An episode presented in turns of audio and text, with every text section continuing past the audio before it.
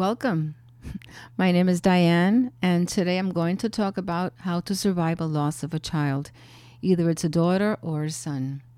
This is a very special and difficult subject, but I feel the need to talk about it. First of all, I lost a son three years ago. And right now, there's a lot of people in need. And um, to talk about this topic, there's many things that I want to talk about. And first of all, I want to thank my doctor. He's the one who owns this channel, and I'm very grateful for the opportunity to talk to you. Okay, so thank you very much. I can't not forget that. And he believes in me. So um, I did a Spanish version last week, and right now there was a lot of people who send me messages and asked me if I could do an English version. So this is what I'm going to do right now. And uh, I just want to say this is a difficult subject, like I said before, because there's a lot of parents right now who are facing the loss of their child, especially now in the holidays. Okay, there's special days that it's very difficult um, when you gather around the table and you notice that there's a, a seat which is missing in that table. Well, it's a very difficult time, and I want to help you heal. I know you cannot complete, you can't heal completely. It's very difficult, but yes, you can regain, re, you know, reclaim your life again, and that's what I want to do. That's the purpose of of this video. So um, we have to go through different stages of a grieving prog- um, process, and that's exactly what we're going to do. But first of all, I I like to start with something very positive, and um, it says right now, it's a poem that I found in in the internet. It says, "Son, it's sometimes hard to know why some things happen as they do, for so much joy and happiness was centered around you. It seems so hard to comprehend that you're not longer here, but all the happy memories will help to keep you near. You're thought about with pride, my son, with each mention of your name." Death cannot change a single thing. The love will still remain. And there's another one I have right here. I only wish I could go back in time to see you again, to hug and never let you go. I understand that it was your time. That's how he wanted it, but I never thought that it would hurt so much. Um, Grief is a mixture of many emotions. It is very stressful. Loss can be predictable, probably like a sickness, um, or just without without warning, just like in my case. My case, my son died in an accident, which further of this video, I'm going to tell you what happened. Um, and of course, it can change your lives forever. It has, uh, we all experience an array of physical emotion and spiritual sensations known as grief. Grief is a deep sorrow that is caused by someone's death. You may feel a variety of emotions. It's deep sadness and loneliness. But everyone, remember, grieves differently. Okay? Sometimes we can grieve like a short time, others is going to take quite longer. So um, it produces an imbalance of your life. If you were um, probably having a, um, you would you can't focus anymore, and you feel totally lost. These emotions are the things that I felt. So I'm going to tell you about my story. My story is I had a son. He was born in the 20th of May in 1981, and my beloved son's name is Juan Diego. He was an all an on air personality and in a radio broadcasting system. He worked in various radio stations such as Fidelity and Stereo Tempo. Um, when Diego was an, he had an outstanding voice. He was like a baritone sort of voice, and he had that deep voice when he was since he was a child. I guess since I remember, since he was about ten or twelve years old, and I knew that someday probably he would could use that voice, and um, as soon as he was growing and getting older, his voice was deepened a bit more. When my son was in high school, he had a part time job in a radio station. And there they noticed he had this outstanding voice. And so when he graduated from high school, he continued to work in that radio station. But then he, he also went to study. He in the university, that's Inter-American University.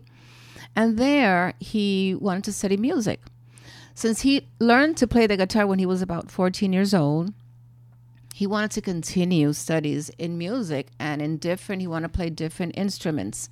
And also, he took courses in singing lessons. So, it after he graduated, he he also loved to write music and to create melodies for his songs. He was sort of like a songwriter, I guess. And I found a notebook with different written songs after he passed away, and little bits of papers with with um, scribbles of songs, and I still haven't put them together. So that's going to be a job that I'll be doing in the future when I feel strong enough to do that.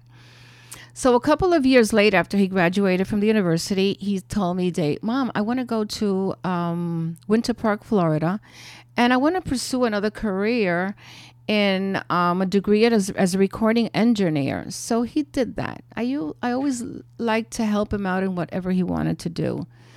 And he was a person who he couldn't be still. He always had his mind full of energy and he just wanted to do different things at the same time. So then after he finished as uh, an um, as a recording engineer, he came back and he went to work in the same radio station. This time he learned how to make commercials and they were recorded in his um, in the radio station. And also there was a couple of those commercials on tv i was his biggest fan. I just loved to watch him and to see all those commercials and to listen to his wonderful and outstanding voice um, my son was a restless soul and there was so many things that he wanted to do i remember that um, in january 2016 when he was in Florida living because he decided to go back. And he told me, Mom, I want to go back again. And this time he um, wanted to be a realtor. So, so he went back, but this time he went to live in Orlando and he went to study as a realtor. And, and he just loved it so much that he stayed to live there. So that was about, I guess that was about 2015. I can recall that. But I remember that on January, I, I used to go back and forth and visit him. I just remember that now. But I remember also that in January 26, 2018, excuse me, I'm sorry, um, he came to visit us. And he came to visit mom and family from his members of his family from his father's side. Little did I know this was this would be the last time that I'd ever see my son alive. Um, I remember that he was he spent six days with us. It was six days full of a lot of love, and I know that I noticed a different change in him. He was always hugging and kissing me and telling me all the things that he wanted to do in the future. And I was just so overwhelmed with happiness just watching him and listening to all the things that he had planned for him in the future. Then I remember that uh, I was planning to go in June because he wanted me after my retirement, which was in that same year in 2016. And I, I remember I bought this plane ticket to go in June. But little did I know that that plane ticket was not not to see him alive. Um, I remember that it. I went to see my mother. That was in March the 26th that was Holy Week. And mom is, she's a very Catholic person. And well, I just went to visit her. And I remember that on um, Wednesday, March 28th, I was, that was the last time I spoke to him on the phone. And he was telling me that he had some houses that he sold, that he was very um, excited about it. And after that, that was the last time I heard him and the last time I heard his voice ever. And I remember on Thursday evening to Friday, that was like a midnight of, I think it's about 12, 18 midnight, going on the next Friday, Good Friday. I remember I was lying on my bed and I was watching TV, and all of a sudden, on my left side, I felt this searing pain cutting and that part of my body. And I just remembered I screamed and I just put my hand and says, Oh my God, what, what's this terrible pain? And also felt like chest pains and a terrible headache. And I could not explain why I was feeling that way because I didn't do anything. I didn't fall. I didn't remember any accident whatsoever.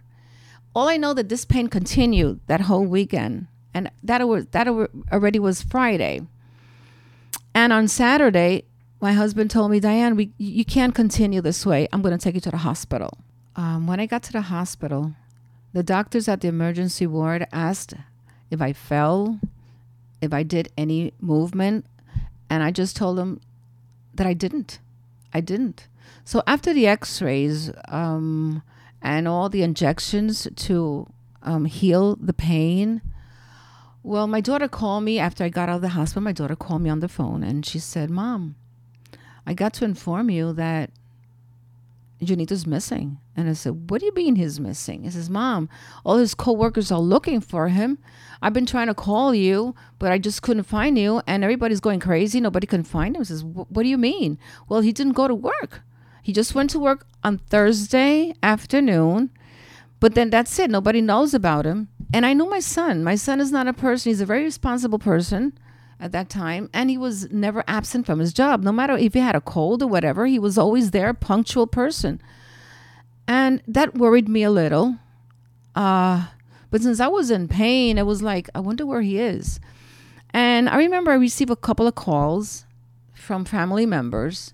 Everybody were is still worried about him. But there was this special call and it was when i got home.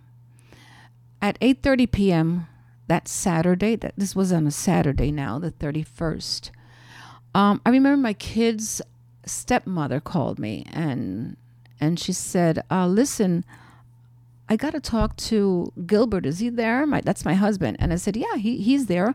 But what do you want to talk to him about? Did you did, do you know anything about Junito? You know any news about him?" And she goes, "No, I got to talk to your husband." He says, "But what about? I mean, what do you have to talk to him? I mean, I'm the mother here." So I was frustrated. I was also mad at her, but also like a quite nervous. I couldn't explain those mixed feelings that I had. So I, I remember handing him my cell phone and he took the phone and he and remember she instructed him to go out. So he did um, what she instructed him to do.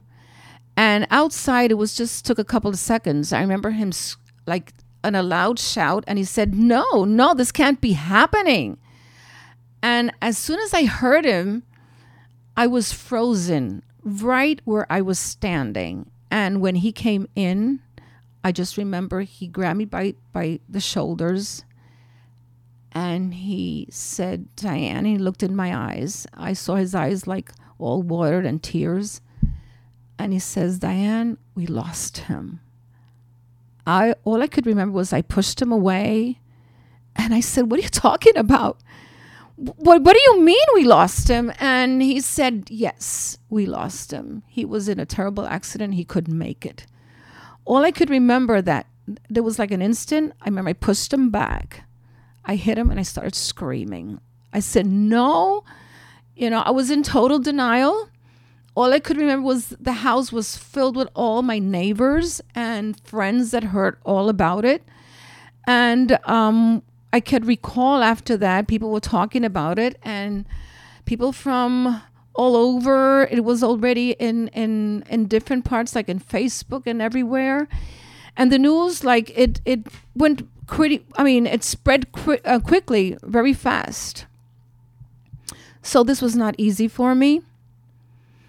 Um, I remember being in denial. I remember just bits, pieces, what happened that night.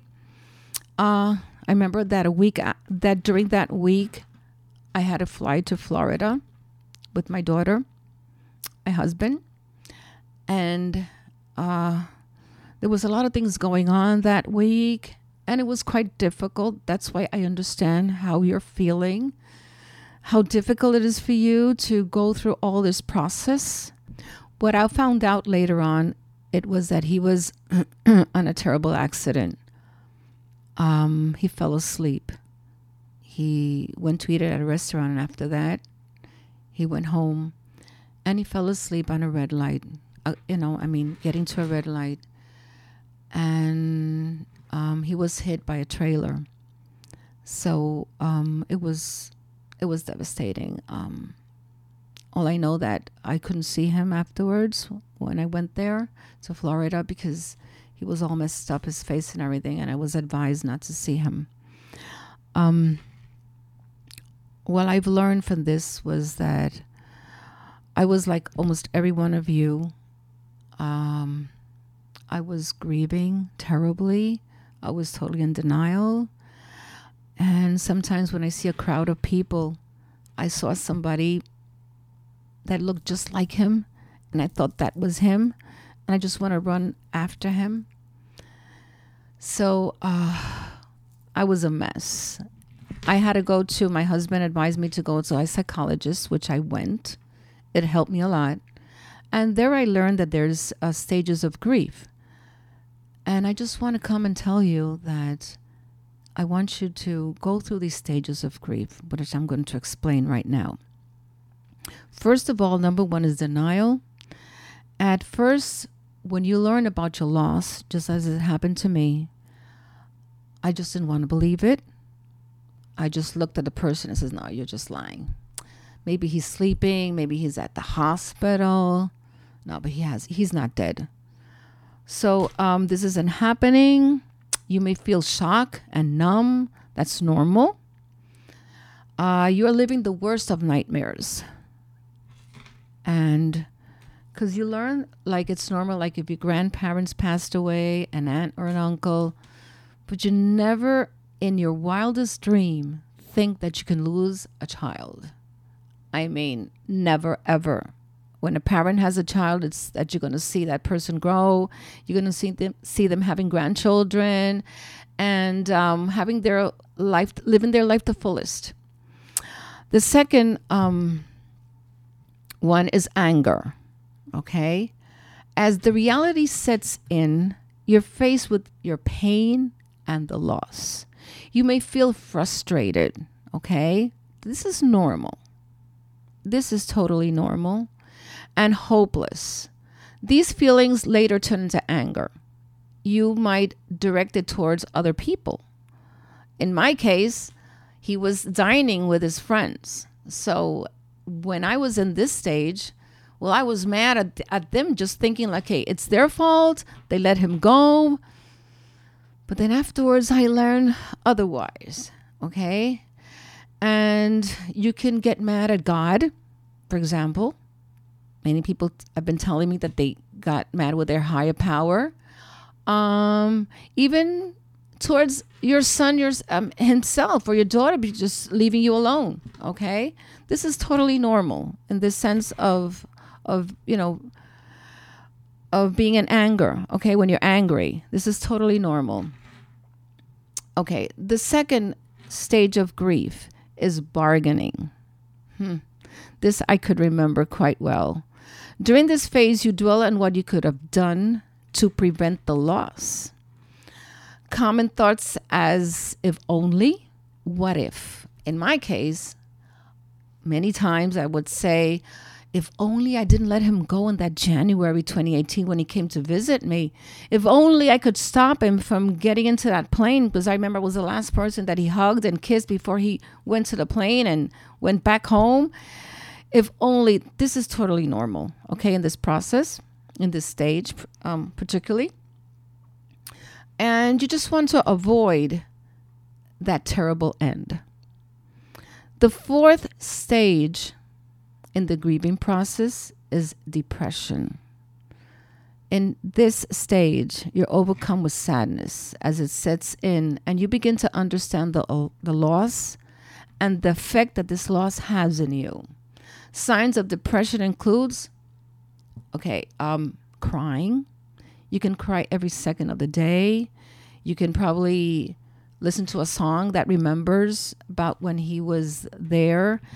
Um, you can see like a picture, portraits of that you have of him, family albums. So it's normal. You can cry probably every second of the day. This is normal too. Um, sleep issues. Um, people don't sleep. Many of them just they wake up uh, during the night thinking about, "Hi, if he was alive, what would happen?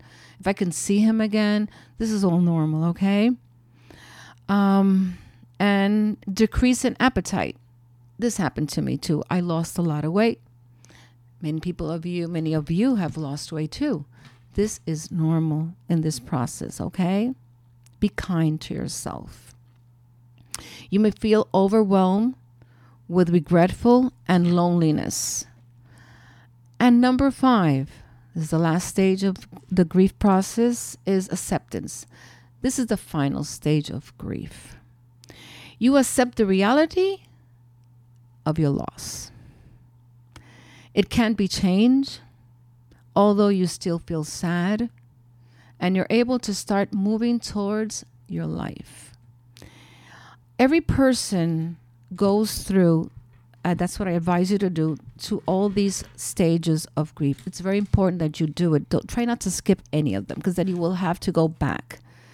What I'm telling you is if you want to live a healthy and happy life, it's important that you seek help, a mental help uh, specialist, okay? And after you continue with this grief process, it's very important that you go through all the stages of grief so you can feel you can get your life back. Probably not totally. That's what I'm trying to do. I'm trying to feel happy and and if you're working you go back to um, your job that you had before this. Um, I know that when you go through this process and these phases, there's like anniversaries, like his birthday, like Christmas, and those different dates that you remember your child with you. This is totally normal. But after these stages, and when you feel a lot better, um, what I advise you to do is try to start eating healthy. Okay? It's important. And it's also important to do exercises. And, you know, it's like take baby steps, okay? Just don't try to do everything just in, like, in all in one day. I mean, it's, it's impossible. But just take little baby steps. It's good for you. Another thing is like take a walk in nature, okay? Hug a tree. Look at all the birds around. It makes you happy. Okay? Um, return to your hobbies, things that you used to do before your loss. Try to regain your life little by little. It's going to help you. Okay? And there's, um, I recommend also like books that I used to read because I'm an avid reader. I'm a retired librarian. And reading helped me a lot. And there's some books that I have here that I would like you, I would recommend that you can read. And I know it could help you a lot. It could help me. Um, one of the books that, um, oh, there's another thing. Join a support group. That's very important. Okay? It can help you because there's when you meet other people that has gone through the same loss that you have gone through, well, it's good to listen to other people tell their stories, okay? And then you can feel that you're not alone in this that you're not the only person who has lost a loved one, okay? And you can learn how the others could um, overcome their loss. And it helps you, it's healthy, okay? Um, like I was saying, one of the books that I can recommend, it's number one, Embraced by the Light. This is um, by Betty Eadie. This is a wonderful book. Try to get this book. Uh, number two, Through Time into Healing by Dr. Brian Weiss. Uh, he is a psychologist, psychiatrist, and one of the best in the U.S. So he has he has written a couple of books on this on this subject, which I recommend. Um, there's another one, which is Life After Life by Dr. Raymond Moody, another excellent uh, material. And the last one, which one of the um, authors, it's Healing Grief and Reclaiming Life After Any Loss by James Van Praagh as another thing, um, I had wonderful dreams with my son. People asked me, and I told them some of my dreams. And people have told, have asked me, "How could you had those dreams?" Well, I told that you, first of all, um, I asked my son. You know, one of those days that I was cleaning the house, I told him, "Listen, um, Juan Diego, I would love to dream. I'd love to see you again." And I guess about seven months after that conversation, I just have these couple of conversations with him. He came to me in a wonderful dream and he told me, Mom, I'm doing great. I'm in heaven and I'm very happy. And I remember he took me there. It was like, uh, it was a wonderful dream. I just saw like it was like small little classrooms per se, I would say. And he showed me that there was like little babies and then there was like toddlers and young children who had passed away then the young adults. And then he told me that each and every one of us has a guardian angel.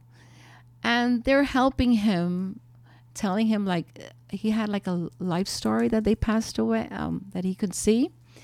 And that he saw all the things that he did good and or or bad when he in his lifetime so he told mom i'm very happy. I'm doing having a wonderful time here. So um, don't be sad for me anymore.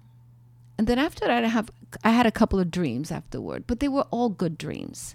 So if any of you want to have a dream with your son or daughter who passed away ask him. And it will come. Probably not suddenly as like tomorrow next week but it would come. Just be calm. It will come um, well, I'm so very happy that you tune in to my video today. I'm just here just to help you and tell you my experience, how it helped me, and the things that I did. And after three years and my son passed away, I feel at peace right now. I have reclaimed my life. Um, I feel like more motivated to help others. That's the be- that's the pro- that's the that's why I'm doing this video. If you have a family member who speaks Spanish, um, I did this video in Spanish uh, a couple of uh, a week ago, and you can find it in the description box below. That's if you have a family member or friends who speak Spanish and need help. Also, I would just love if you would just give a like on this video and you would share it to others. And you can comment also and give me like your experience, what you're going through, and how you're dealing with your process of grief. I would thank you so much from the bottom of my heart for watching this video. And I wish you the best of happiness and have faith in yourself. You will overcome this. You will do this. Just be positive and wake up every day with positive affirmations that your loved one is happy and wants to see you happy. So thank you very much. Have a wonderful day. Bye bye.